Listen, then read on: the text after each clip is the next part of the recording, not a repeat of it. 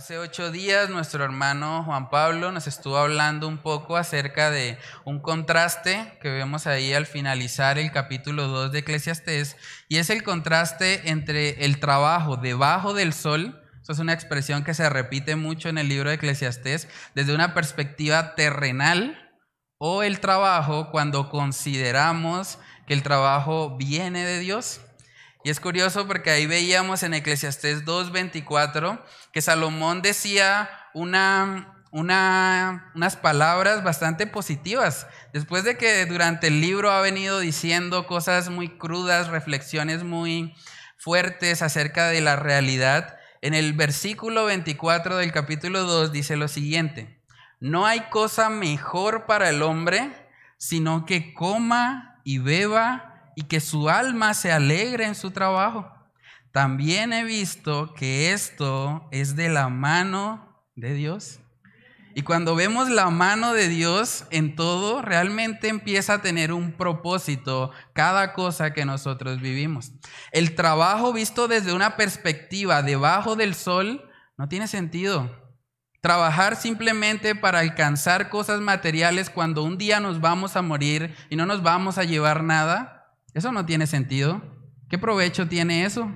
¿Para qué afanarnos si el único propósito es esta vida debajo del sol? Pero el contraste que vemos ahí es que cuando nosotros entendemos que el trabajo no es un fin en sí mismo, sino es un medio para glorificar al Señor, entonces el trabajo cobra sentido. Entonces podemos gozarnos en lo que hacemos, porque el propósito principal no es el trabajo. El propósito principal es la gloria de Dios a través de lo que hacemos trabajando. Y esa perspectiva lo cambia todo. Cuando Dios entra en la, ecuación, podemos ver cómo una vida deprimente, una vida monótona, una vida repetitiva y cíclica como la que ha estado describiendo Salomón, de repente cobra un sentido. Y de repente cuando Dios entra en la ecuación, vemos que todo cambia.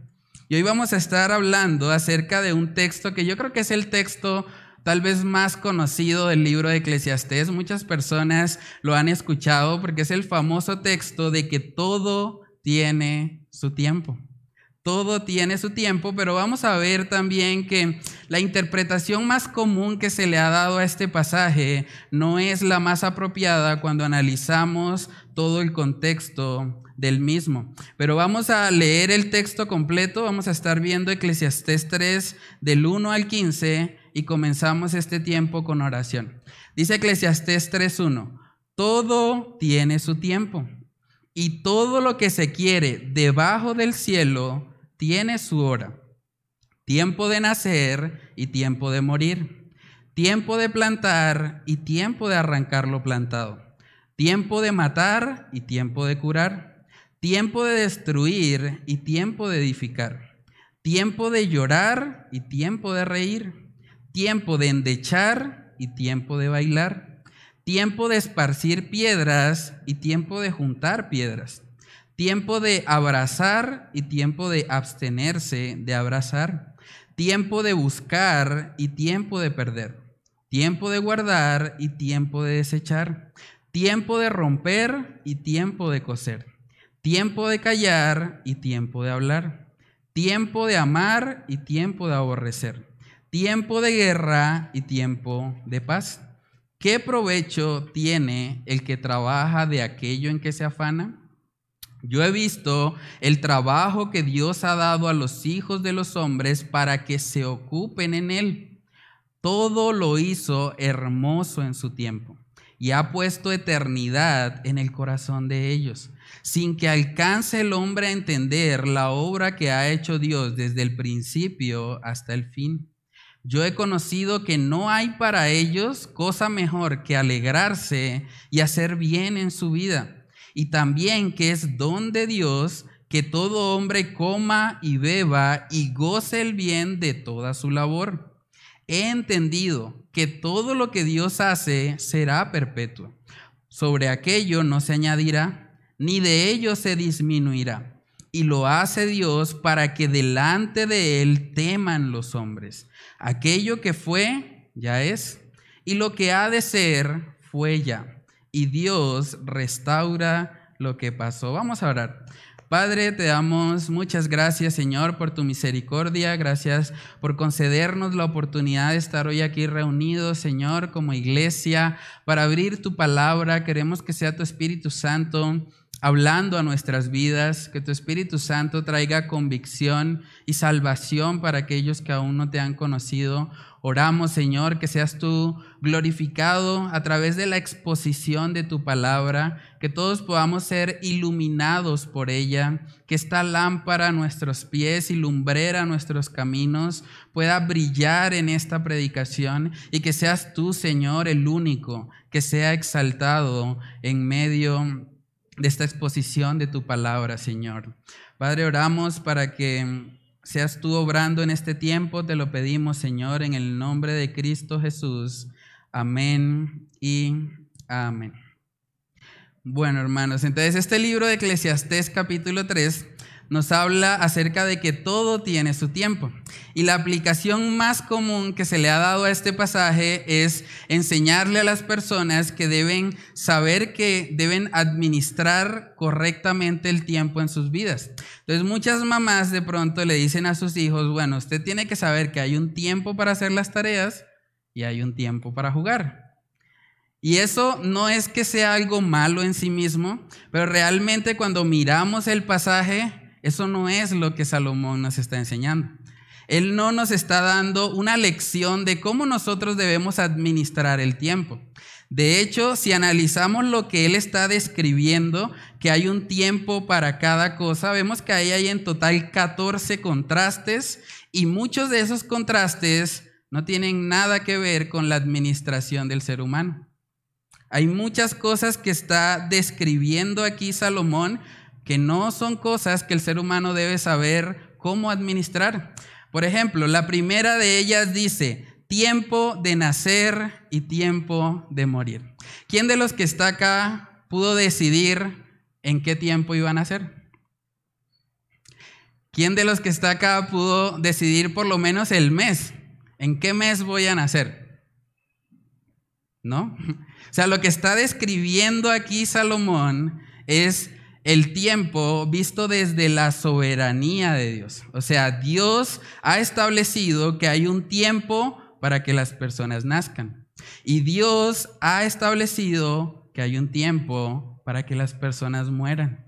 Dios está al control de la vida desde el comienzo, desde el nacimiento hasta el final. Vemos en pasajes como Jeremías capítulo 1, Jeremías capítulo 1 vemos que ahí el Señor describe que fue Él el que formó a Jeremías en el vientre. Jeremías capítulo 1 versículo 4 dice, vino pues palabra de Jehová a mí diciendo, antes que te formase, está hablando el Señor, en el vientre te conocí y antes que nacieses te santifiqué te di por profeta a las naciones. Eso nos habla de que es Dios el que nos forma en el vientre de la madre. O sea, todos nosotros estamos hoy aquí gracias a que Dios en su soberanía estableció un tiempo para que naciéramos. Y debemos dar gracias a Dios por eso. Porque tenemos vida porque Dios en su misericordia ha establecido un día para que nosotros naciéramos. Y por su gracia es que hoy estamos acá. Hay tiempo de nacer, pero también dice el, texto que hay un tiempo de morir. Y de pronto esa parte no nos gusta tanto. Tiempo de morir. O sea, hay un tiempo que el Señor conoce y que ha establecido en el cual cada uno de nosotros va a dejar de respirar y el corazón va a dejar de latir. Eso ya el Señor lo conoce y Él lo ha establecido. Él es soberano sobre su creación. Dice Deuteronomio capítulo 32, Deuteronomio capítulo 32, en el versículo 39, miren lo que dice ahí el Señor. Dice, ved ahora que yo, yo soy, y no hay dioses conmigo. ¿Qué dice después? Yo hago morir y yo hago vivir yo hiero y yo sano, y no hay quien pueda librar de mi mano. El Señor es el que conoce cuándo va a terminar nuestra vida. Él es soberano.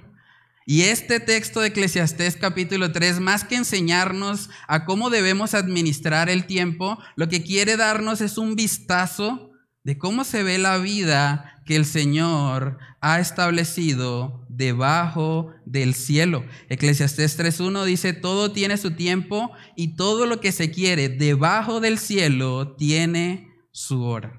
Primer punto que vamos a estar viendo hoy es que eh, Salomón describe la vida debajo del cielo. La vida empieza con el nacimiento y termina con la muerte. Y el Señor lo ha establecido así, no hay nada que podamos hacer para cambiar eso. Hay una frase del pastor Charles Spurgeon, él dijo, Dios fijó la hora de nuestra entrada en el descanso. Y ella no puede ser pospuesta por la habilidad de un médico, ni apresurada por la habilidad de un médico, perdón, ni apresurada por la malicia del maligno. La realidad es que nuestras vidas, hermanos, están en manos de Dios. A veces nosotros creemos que tenemos el control, pero la realidad es que solo Dios es soberano sobre todo lo que acontece en nuestra vida. Cuando estaba preparando esta predicación me encontré con una noticia de un hombre en Canadá esta persona recibió 30 disparos de arma de fuego. 30 disparos. Y esa persona, a pesar de recibir 30 impactos, no murió. Y uno dice, pero ¿cómo es posible? Hay gente que le disparan uno solo y se muere. Y este hombre le disparan 30 y queda vivo. ¿Por qué pasa ese tipo de cosas? Porque Dios ha establecido que hay un tiempo de nacer y hay un tiempo de morir. Y ningún delincuente puede acelerar eso. Entonces, cuando vemos este pasaje, lo que debemos contemplar es la mano de Dios en cada cosa debajo del cielo. El Señor está al control de todo, de todo lo que sucede. Dice ahí en Eclesiastés 3.2, hay tiempo de plantar y tiempo de arrancar lo plantado. Y uno podría pensar, ah, pero es que plantar sí eso es una actividad humana. Saben que cuando nosotros plantamos algo, la única forma de que lo que plantamos crezca y dé una cosecha es que Dios en su soberanía permita que las condiciones climáticas sean las apropiadas para que esa semilla crezca y pueda haber una cosecha. Entonces, en últimas, la plantación y el recoger lo que se planta también está en las manos de Dios. Miren cómo lo dice el salmista, ese es un salmo precioso, Salmos capítulo 65, ahí vemos que el salmista describe cómo el Señor enseñorea o se enseñorea sobre toda la creación. Dice Salmo 65, 9, hablando del Señor, dice, visitas la tierra y la riegas, en gran manera la enriqueces. Con el río de Dios lleno de aguas, preparas el grano de ellos, cuando así lo dispones, cuando el Señor lo dispone, verso 10, haces que se empapen sus surcos, haces descender sus canales, la ablandas con lluvias, bendices sus renuevos. Es Dios, hermanos, el que controla todo. Dios controla los riegos, la lluvia, todo lo necesario para que pueda darse un cultivo y para que ese cultivo pueda dar fruto, está en manos del Señor. Es Él el que permite que podamos plantar y es Él el que permite que podamos arrancar lo plantado. Ahora, cuando miramos el contexto histórico de este pasaje, el pueblo de Israel era un pueblo que parte de su economía dependía de la agricultura. Entonces, cuando dice tiempo de plantar y tiempo de arrancar lo plantado, también podemos sacar una aplicación económica, porque es el Señor el que estaba proveyéndole al pueblo para que ellos tuviesen lo necesario para subsistir. Y es muy importante que nosotros entendamos que aun cuando nosotros somos los que trabajamos y nos esforzamos por adquirir ciertas cosas, la única razón por la que lo tenemos es porque Dios en su soberanía nos ha concedido la gracia para poder trabajar. Me gusta cómo dice Deuteronomio capítulo 8, versículos del 11 al 18. Dice ahí la palabra del Señor. Cuídate de no olvidarte de Jehová tu Dios para cumplir sus mandamientos, sus decretos y sus estatutos que yo te ordeno hoy. Miren la advertencia.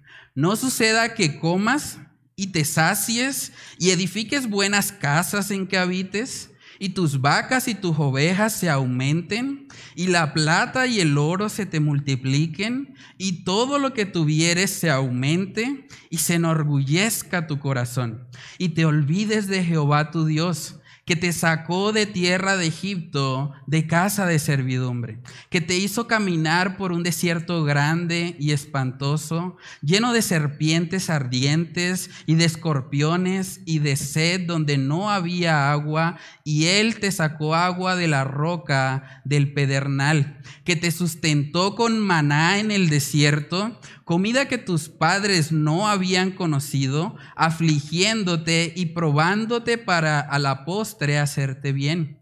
Y digas en tu corazón, mi poder y la fuerza de mi mano me han traído esta riqueza. Verso 18, si no, acuérdate de Jehová tu Dios, porque Él te da el poder para hacer las riquezas a fin de confirmar su pacto que juró a tus padres como en este día. Hermanos, si podemos plantar algo y si podemos recoger de lo plantado, es porque Dios en su gracia nos ha dado la capacidad de hacerlo. No deberíamos enorgullecernos y creer que es por nuestra propia habilidad o creer que es porque nosotros somos inteligentes y hemos llegado a un nivel donde hemos superado a otros. Claro que no. La única razón por la cual podemos tener una provisión económica en nuestras casas es porque Dios nos ha dado el poder y la capacidad de hacer las riquezas. Y uno podría preguntarse, bueno, pero ¿por qué tantos contrastes ahí? En total hay 14 contrastes en Eclesiastés 3.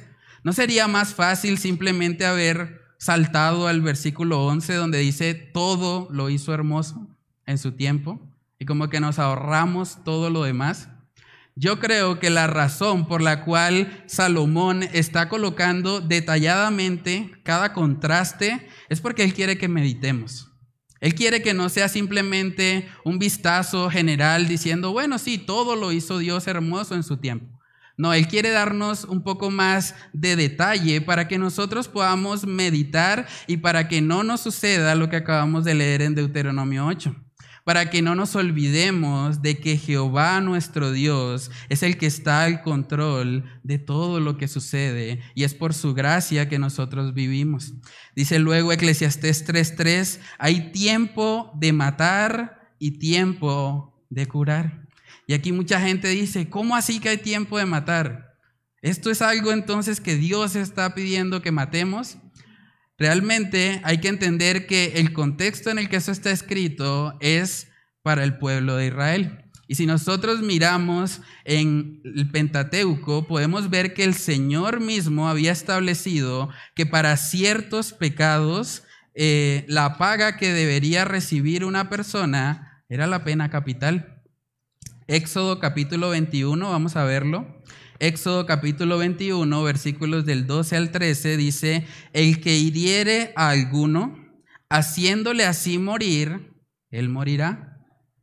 Mas el que no pretendía herirlo, sino que Dios lo puso en sus manos, entonces yo te señalaré lugar al cual ha de huir. Es curioso porque el verso 13 dice que Dios lo puso en sus manos. Ahí podemos ver cómo el Señor también es soberano sobre la muerte de las personas. El Señor a veces permite que una persona pierda la vida. Y muchas veces nosotros no entendemos, y es parte de lo que vamos a hablar en un momento, no entendemos por qué el Señor permite ciertas cosas, pero podemos descansar en que sus planes son mejores que los nuestros y que por lo tanto nosotros podemos gozarnos en Él. Hermanos, en el Antiguo Testamento Dios había establecido que para ciertos pecados la paga de esas transgresiones iba a ser la muerte. Porque cuando alguien atenta contra la imagen de Dios en otra persona, también debe pagar con la imagen que el Señor ha colocado en él. Ojo por ojo y diente por diente, dice el Pentateuco. Entonces, hay un tiempo de matar y dice que hay un tiempo también de curar. El tiempo de curar nos habla de la medicina, de la sanación. Y hay mucha gente que dice, no, a mí me sanó el médico. No, es que esa, esa pastilla, uy, esa pastilla que a mí, esa es buenísima. No, eso es la pastilla. o sea, yo no había conocido una pastilla mejor que esa. Pero realmente fue la pastilla. realmente fue el médico. ¿Saben que el médico nació porque Dios estableció un tiempo para nacer y un tiempo para morir? Hermanos, estamos rodeados de la soberanía y de la gracia de Dios. Y debemos aprender a ver al Señor en todas las áreas de nuestra vida. Lo que Salomón quiere mostrarnos aquí es que Dios controla los tiempos. Dios es soberano sobre todo lo que ocurre. Dice ahí luego, hay tiempo de destruir y tiempo de edificar. No sé si alguien ha trabajado en la construcción acá. Los que trabajan en la construcción saben un poco más acerca de esto. A veces hay que quitar paredes, hay que destruir una pared para poder levantar otra. Hay un tiempo de destruir y hay un tiempo de edificar. Y es el Señor una vez más el que está detrás de esa habilidad para yo poder quitar o construir algunas cosas. Dice ahí en Eclesiastés 3:4 también que hay tiempo de llorar y tiempo de reír. Hay tiempo de endechar o de lamentarse y tiempo de bailar. Es interesante eso, o sea, nosotros somos seres emocionales. Yo creo que todos aquí en algún momento de nuestra vida hemos llorado. Y hay un tiempo para eso. Hay tiempo para llorar y hay tiempo para reír. Y una aplicación para ese pasaje lo podemos ver también en Romanos capítulo 12. Nosotros vemos ahí que el apóstol Pablo exhorta a los creyentes en Romanos 12, 15 y les dice, gozaos con los que se gozan, llorad con los que lloran. Implícitamente este texto nos está diciendo que hay personas que se gozan y que hay personas que lloran. Y como creyentes, nosotros debemos estar atentos, debemos entender que somos parte de una comunidad, que el individualismo no es parte del cristianismo y que al estar en una comunidad de gracia, en una comunidad de fe, cuando otra persona se goza, yo debería poderme gozar con ella, porque es mi hermano en la fe. Y es con quien yo estoy eh, creciendo en comunión durante las congregaciones que tenemos acá en la iglesia. O sea, deberíamos poder gozarnos con los que se gozan. No envidiarnos, no pensar como, ah, ¿por qué él le va mejor que a mí? No, si a alguien le está yendo bien dentro de la iglesia, gloria a Dios, nos gozamos con él. Y de la misma manera, si alguien está pasando por una situación difícil, si alguien está llorando, si alguien está afligido, como iglesia, como hermanos, deberíamos estar ahí para prestar nuestro hombro, para que esa persona pueda llorar. Podemos incluso llorar con ellos, lamentarnos, estar ahí siendo empáticos con lo que nuestro hermano en la fe está enfrentando. Entonces vemos aquí en Eclesiastés 3 que hay un tiempo de llorar, hay un tiempo de reír, hay un tiempo de endechar y hay un tiempo de bailar. Dice luego el verso 5, hay tiempo de esparcir piedras y tiempo de juntar piedras. Y para entender eso mejor es importante conocer un poco de la geografía de Israel en ese momento. Eh, Israel y Palestina son lugares que incluso en la actualidad se caracterizan por tener muchas piedras. Entonces, al tener muchas piedras, para poder cultivar los terrenos, yo tengo que es quitar esas piedras, esparcir las piedras para poder cultivar.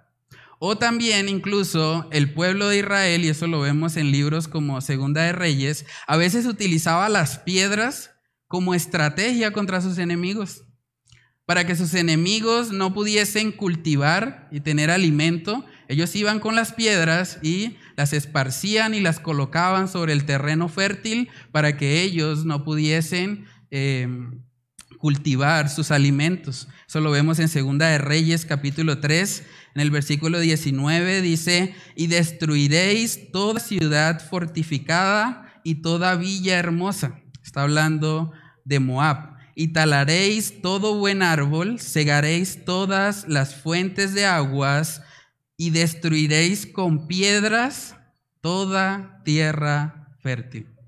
Si usted toma una tierra fértil y la llena de muchas piedras, deja de ser fértil.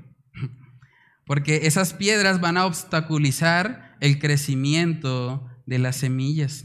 Entonces hay un tiempo para esparcir piedras y hay un tiempo para juntar piedras. Luego dice hay tiempo de abrazar y tiempo de abstenerse de abrazar. El Señor en su soberanía también ha establecido que la, el vínculo sexual entre un hombre y una mujer debe suceder solo en el contexto del matrimonio. Por lo tanto, hay un tiempo, y es el tiempo de la soltería, en que las personas deben abstenerse de abrazar. No deben hacerlo. Porque ese abrazo, esas caricias muchas veces pueden llevar a que las personas sean tentadas a caer en fornicación. Yo recuerdo cuando yo me comprometí con mi esposa Chantal, allá está el hermano Reni, el hermano Reni me decía, no, cuando usted se encuentre con Chantal, silbando y aplaudiendo silbando y aplaudiendo, me decía él, después de estar comprometido con mi esposa. Y es una realidad. ¿Saben que los jóvenes solteros deben guardarse de la fornicación? La Biblia dice que la fornicación es un pecado que se comete contra el propio cuerpo. Primera de Corintios capítulo 6, Primera de Corintios capítulo 6, verso 18 dice, huid de la fornicación. Cualquier otro pecado que el hombre cometa está fuera del cuerpo, mas el que fornica contra su propio cuerpo peca. Un mandamiento que nos está advirtiendo de pecar contra nosotros mismos. Entonces, hay un tiempo en el que los solteros deben abstenerse de abrazar. Y de la misma manera, los casados hay un tiempo para abrazar para tener intimidad con su esposa. Dice luego el verso 6, hay tiempo de buscar y tiempo de perder. Bueno, generalmente los hombres somos bastante olvidadizos. De hecho, algunos estaban celebrando ayer el Día del Hombre y había muchos memes de eso diciendo, bueno, el hombre se le olvida eh, pagar el recibo, se le olvida el morral, se le olvida muchas cosas. Entonces, el tiempo de buscar muchas veces recae sobre los hombres por ese problema que tenemos de ser olvidadizos. También dice que hay un tiempo de perder. Hay un tiempo en el que si olvidamos algo y no estaba nuestra esposa cerca, se perdió. Hay tiempo de buscar y hay tiempo de perder. Dice también ahí que hay un tiempo de guardar y un tiempo de desechar. Algunos han dicho que este texto solo aplica en los trasteos. Hay gente que guarda y guarda y guarda cosas que la única forma en que deseche algo es que se mude. Pero aquí vemos que hay un tiempo también para eso. O sea, hay un tiempo para guardar, para acumular ciertas cosas, como hay un tiempo para desechar. Hay un tiempo en que de pronto nosotros decimos, bueno, tengo ropa que no me queda, voy a regalarla, voy a dársela a alguien que le pueda ser más útil. Dice Eclesiastés 3:7, hay tiempo de romper y tiempo de coser, tiempo de callar y tiempo de hablar. Eso de romper es bastante curioso porque algo que hacían mucho en el Antiguo Testamento es que cuando las personas estaban en duelo, cuando estaban en aflicción, ellos rasgaban sus vestiduras. Rasgar las vestiduras se hacía en señal de duelo cuando una persona fallece, cuando estamos muy afligidos, las personas hacían eso, rompían los vestidos y generalmente después de pasado el tiempo de aflicción, pues probablemente iban a tener que coser lo que rompieron. ¿Cierto? Entonces hay un tiempo de romper y hay un tiempo de coser. Dice ahí también, y esto es muy importante, hay un tiempo de callar y hay un tiempo de hablar.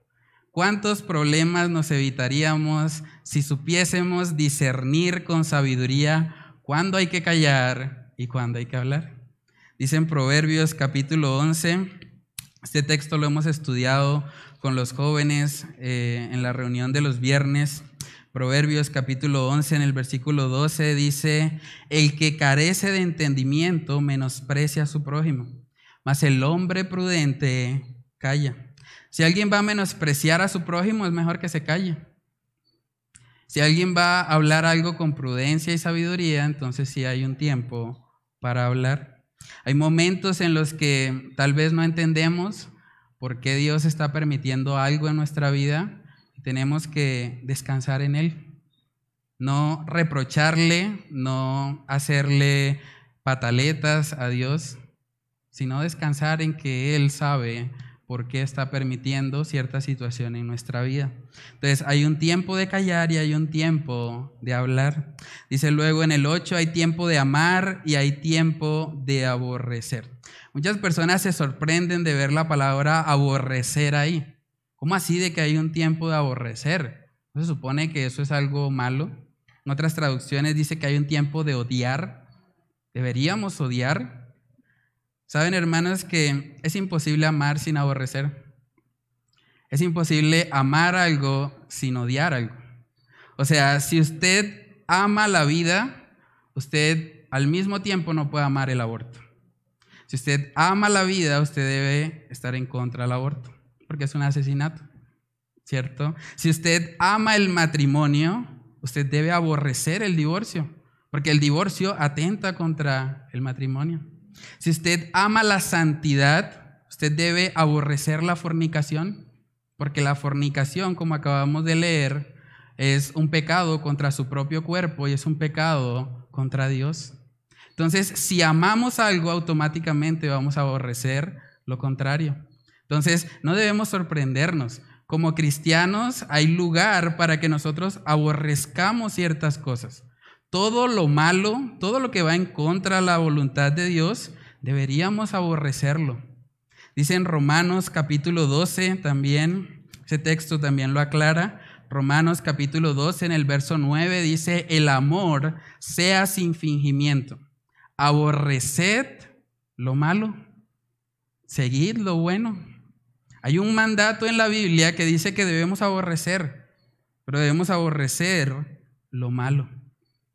Dice ahí luego en Eclesiastés 3, hay tiempo de guerra y hay tiempo de paz. Y es muy triste lo que está pasando en estos momentos, guerras como la de Rusia y la de Ucrania y otras más que de pronto no son tan conocidas o no son tan difundidas por los medios de comunicación, pero estamos en un mundo en el que hay guerra. Hay guerra y hay paz en otros lugares. Entonces, Salomón está mirando toda esta vida debajo del cielo. Él está dándole un panorama a cómo se ve la vida del hombre desde que nace hasta que muere, qué es lo que los contrastes que se presentan en una vida debajo del cielo. Y después de analizar todo eso, él hace una pregunta muy importante en el versículo 9. Él dice, ¿qué provecho tiene el que trabaja de aquello en que se afana?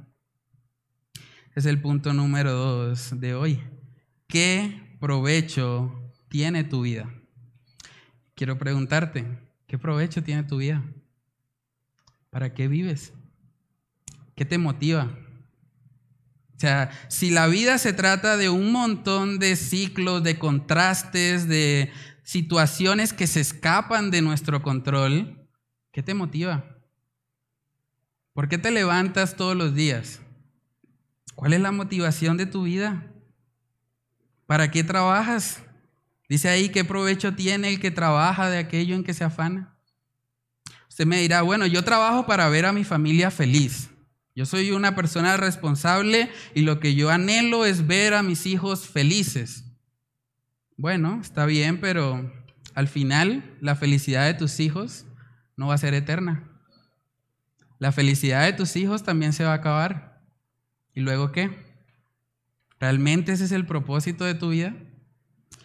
Hay gente que dice, bueno, yo vivo para estudiar, para alcanzar mis títulos universitarios, para colgarlos ahí en la pared y para que todos reconozcan que soy un magíster o un PhD.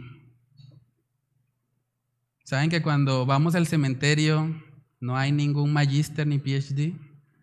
Los títulos no los meten, o por lo menos no he visto que lo hagan, no los meten en el cajón. Entonces, ¿realmente tiene sentido vivir para alcanzar títulos universitarios? Alguien puede decir, bueno, yo vivo pues para comprarme mis cosas, yo trabajo para darme mis gustos. Es un dicho muy común. Pero al final, primera de Timoteo 6 dice que nada hemos traído a este mundo y sin duda nada nos llevaremos. Entonces, vivir para comprarme cositas, para simplemente satisfacer algunos gustos, ¿realmente esa es la respuesta? O alguien puede decir, bueno, yo vivo para los placeres. Mi anhelo más grande es satisfacer todos los placeres de mi carne, satisfacer de pronto las necesidades emocionales de mi ser. Pero en últimas, cuando esos placeres se vayan, ¿qué te queda? O sea, ¿qué propósito tiene tu vida? Y debemos poder preguntarnos esto, hermanos. ¿Saben que nosotros vivimos una vida tan afanada que muchas veces no meditamos en eso? La mayoría de las personas viven en modo automático.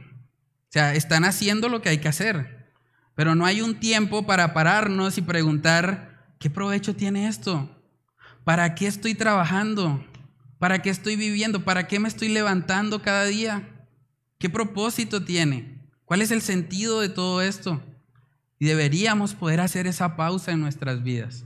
Si usted no lo ha hecho, yo lo animo. Piense en eso. Tómese un tiempo. ¿Yo para qué vivo? ¿Qué provecho tiene para lo que yo me afano todos los días. ¿Para qué? ¿Realmente estoy viviendo para algo que valga la pena? ¿Saben que el apóstol Pablo entendió muy bien esto? Vamos a ir a Filipenses capítulo 3 para ver cómo él tuvo una reflexión en la que él pudo reconocer que todo lo que él había adquirido en esta tierra realmente no era tan valioso como de pronto él creía en algún momento. Filipenses capítulo 3, versículo 4, dice ahí el apóstol Pablo, aunque yo también tengo de qué confiar en la carne, si alguno piensa que tiene de qué confiar en la carne, yo más, circuncidado al octavo día, del linaje de Israel, de la tribu de Benjamín, hebreo de hebreos, en cuanto a la ley, fariseo en cuanto a celo, perseguidor de la iglesia, en cuanto a la justicia que es en la ley, irreprensible. Dice el 7, pero cuantas cosas eran para mi ganancia, las he estimado como pérdida por amor de Cristo. Y ciertamente aún estimo todas las cosas como pérdida por la excelencia del conocimiento de Cristo Jesús, mi Señor, por amor del cual lo he perdido todo y lo tengo por basura, para ganar a Cristo. La palabra en el original es mucho más fuerte. Lo tengo por excremento, por algo maloliente, algo que me da asco, porque he encontrado algo mejor, que es Cristo. Hermanos, solamente una relación real y genuina con Cristo puede darle sentido y propósito a nuestra vida. Mientras estemos tratando de buscar debajo del cielo lo que solo el Creador nos puede dar, vamos a estar frustrados. Vamos a estar insatisfechos, vamos a estar incompletos. La única persona que puede darnos plenitud de gozo es Jesucristo. Y eso solo ocurre cuando nosotros nos arrepentimos y creemos en Él. Cuando vivimos ya no para nosotros mismos, sino para nuestro Salvador.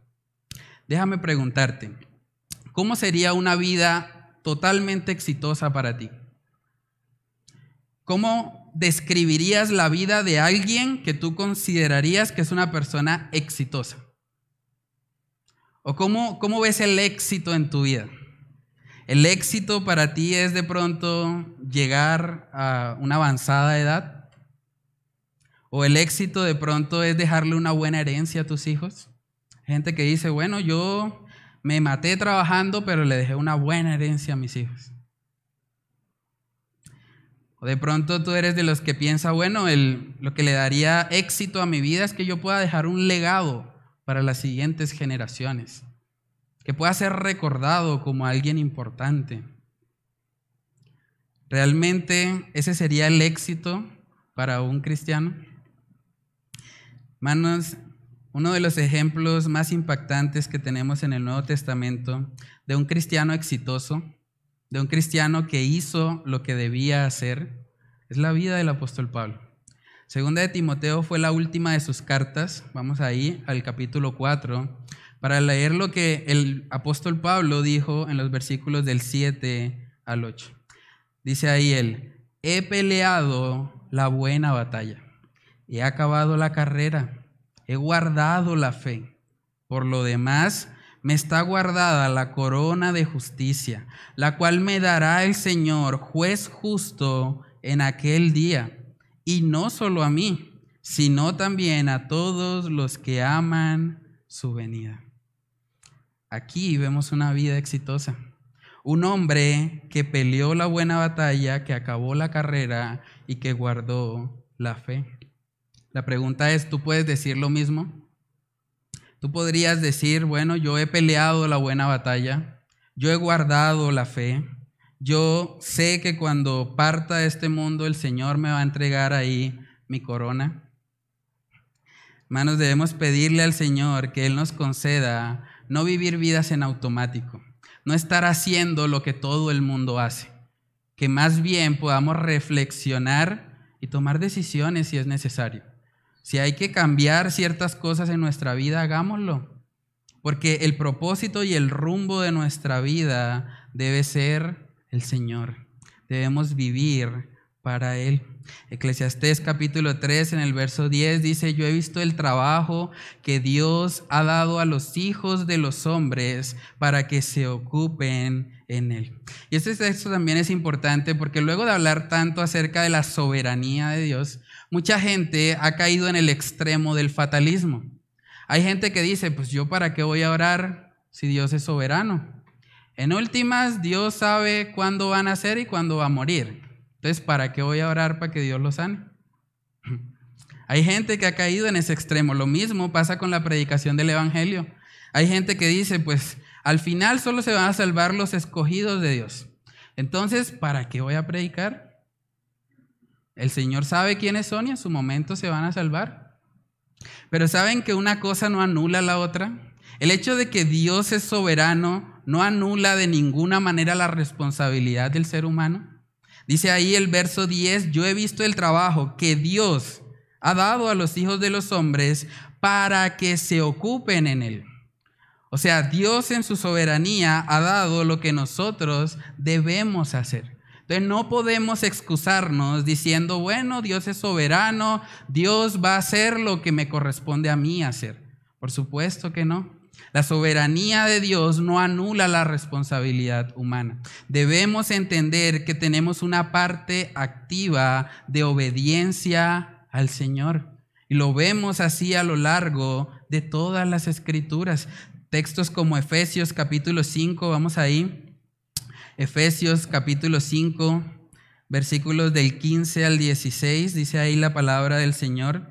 Dice, mirad pues con diligencia cómo andéis, no como necios, sino como sabios, aprovechando bien el tiempo porque los días son malos. Los tiempos están en las manos de Dios, pero como creyentes estamos llamados a aprovechar bien el tiempo. Vemos ese equilibrio en toda la Biblia. Dice que con diligencia debemos mirar cómo andamos. Y no deberíamos andar como necios, sino como sabios. Entonces la soberanía de Dios no anula la responsabilidad humana. Debemos ocuparnos en lo que Dios nos ha mandado hacer. Dice luego en Eclesiastés 3:11, todo lo hizo hermoso en su tiempo y ha puesto eternidad en el corazón de ellos, sin que alcance el hombre a entender la obra que ha hecho Dios desde el principio hasta el fin. El tercer y último punto en esta mañana es la hermosa pero desconcertante obra de Dios. la hermosa pero desconcertante obra de Dios. Dice que todo lo hizo hermoso en su tiempo. Y usted se podría preguntar, ¿cómo así de que entonces la guerra es hermosa? ¿Cómo así de que aborrecer es hermoso?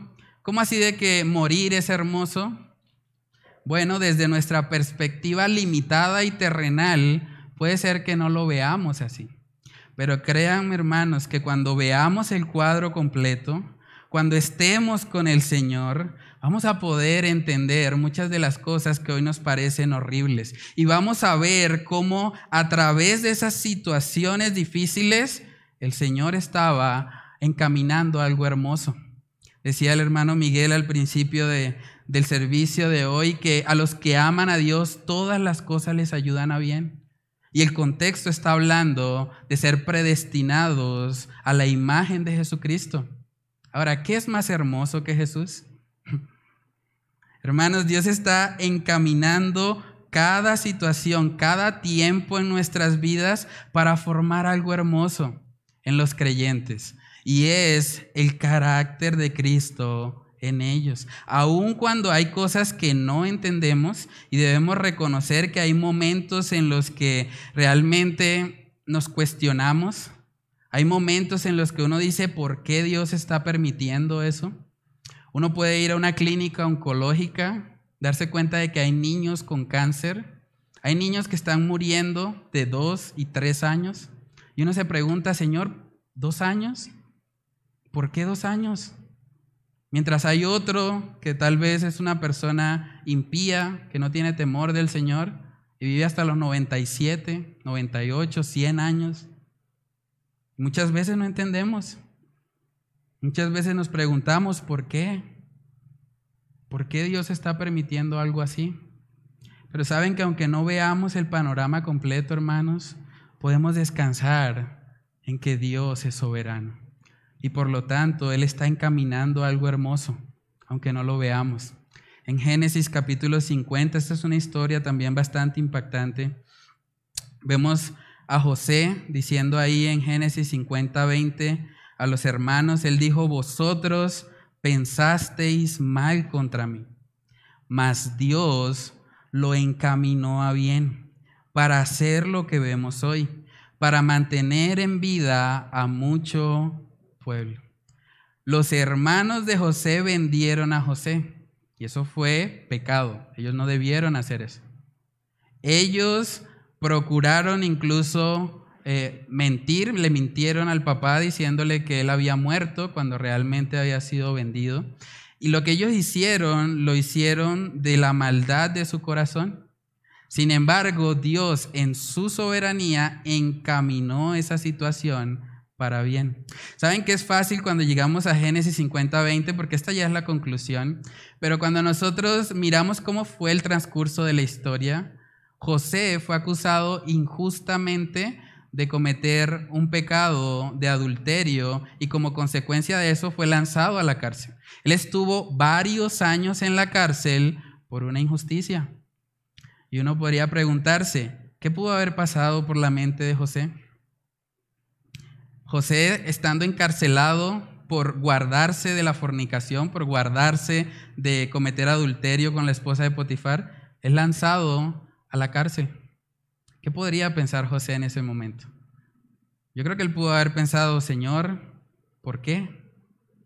¿Por qué me vendieron mis hermanos injustamente y luego estoy acá en otra nación y de repente termino en la cárcel?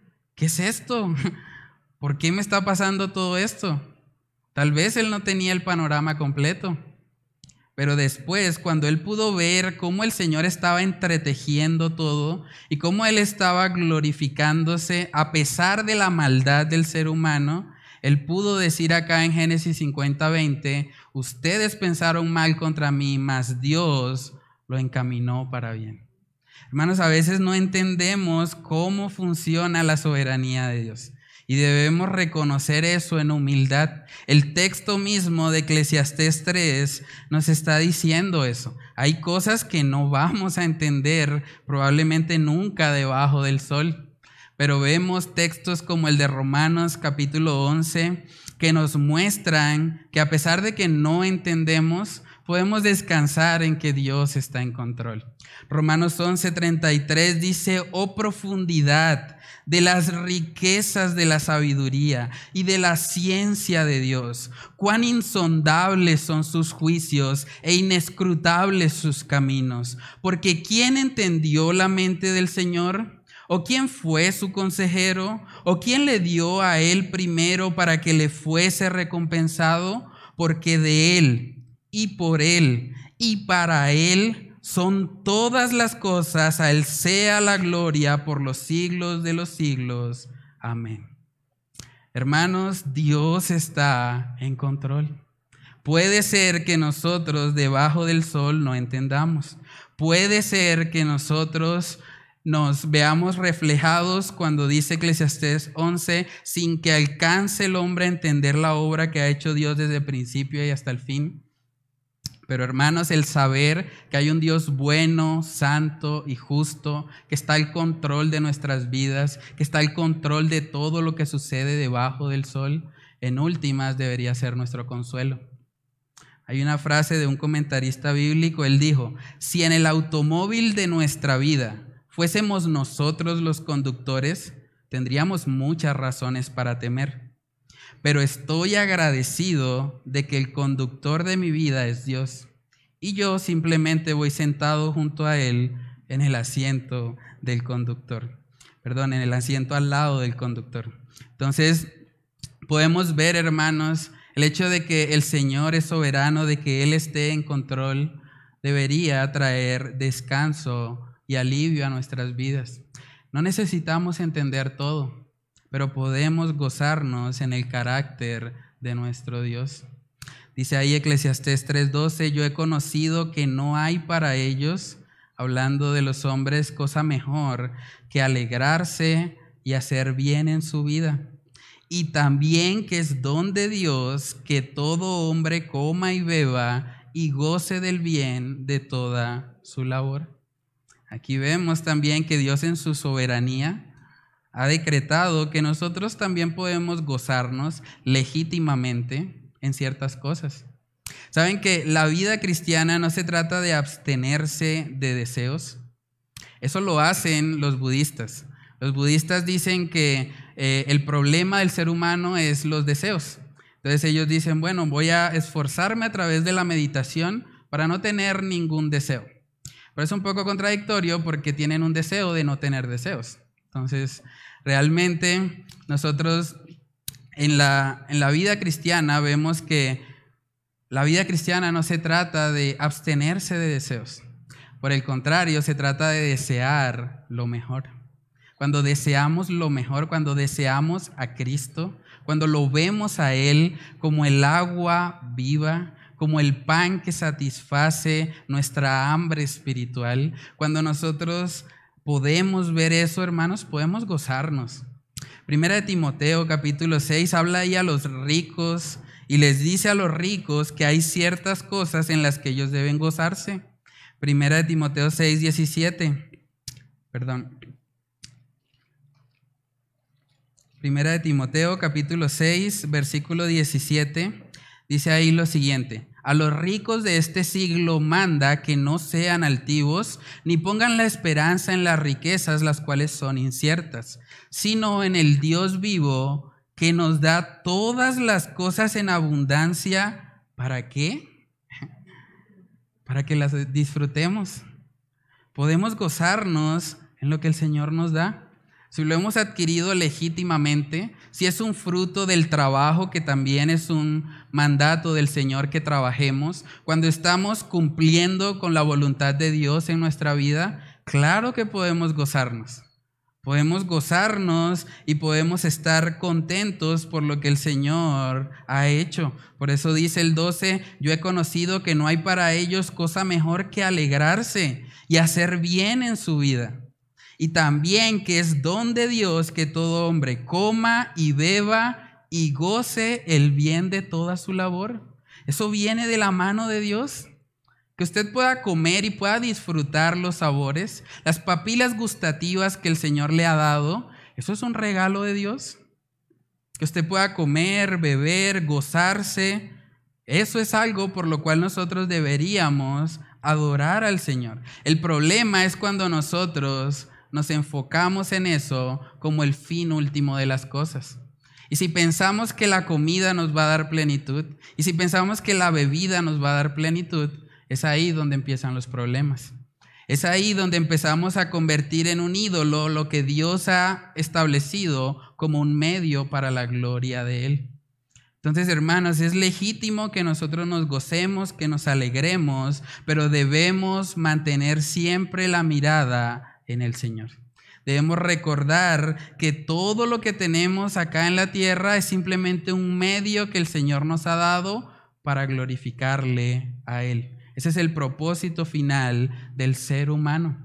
Dice Eclesiastés 3:14, termina ahí Salomón diciendo, he entendido.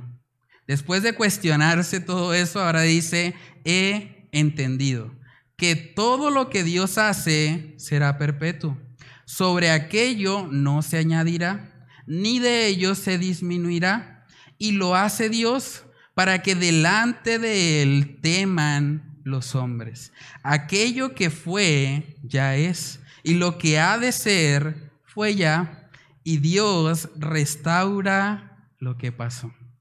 Hermanos, contemplar la soberanía de Dios debe hacer que nosotros temamos su nombre.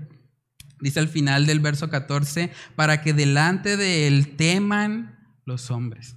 Cuando nosotros vemos que Dios está al control, hermanos, eso debe producir en nosotros un temor reverente. ¿Saben que es lo mismo que experimentó Nabucodonosor después de que él tuvo un encuentro con el Señor, tuvo un arrepentimiento? Daniel capítulo 4 en el verso 35, él dijo lo siguiente. Él dice, todos los habitantes de la tierra son considerados como nada.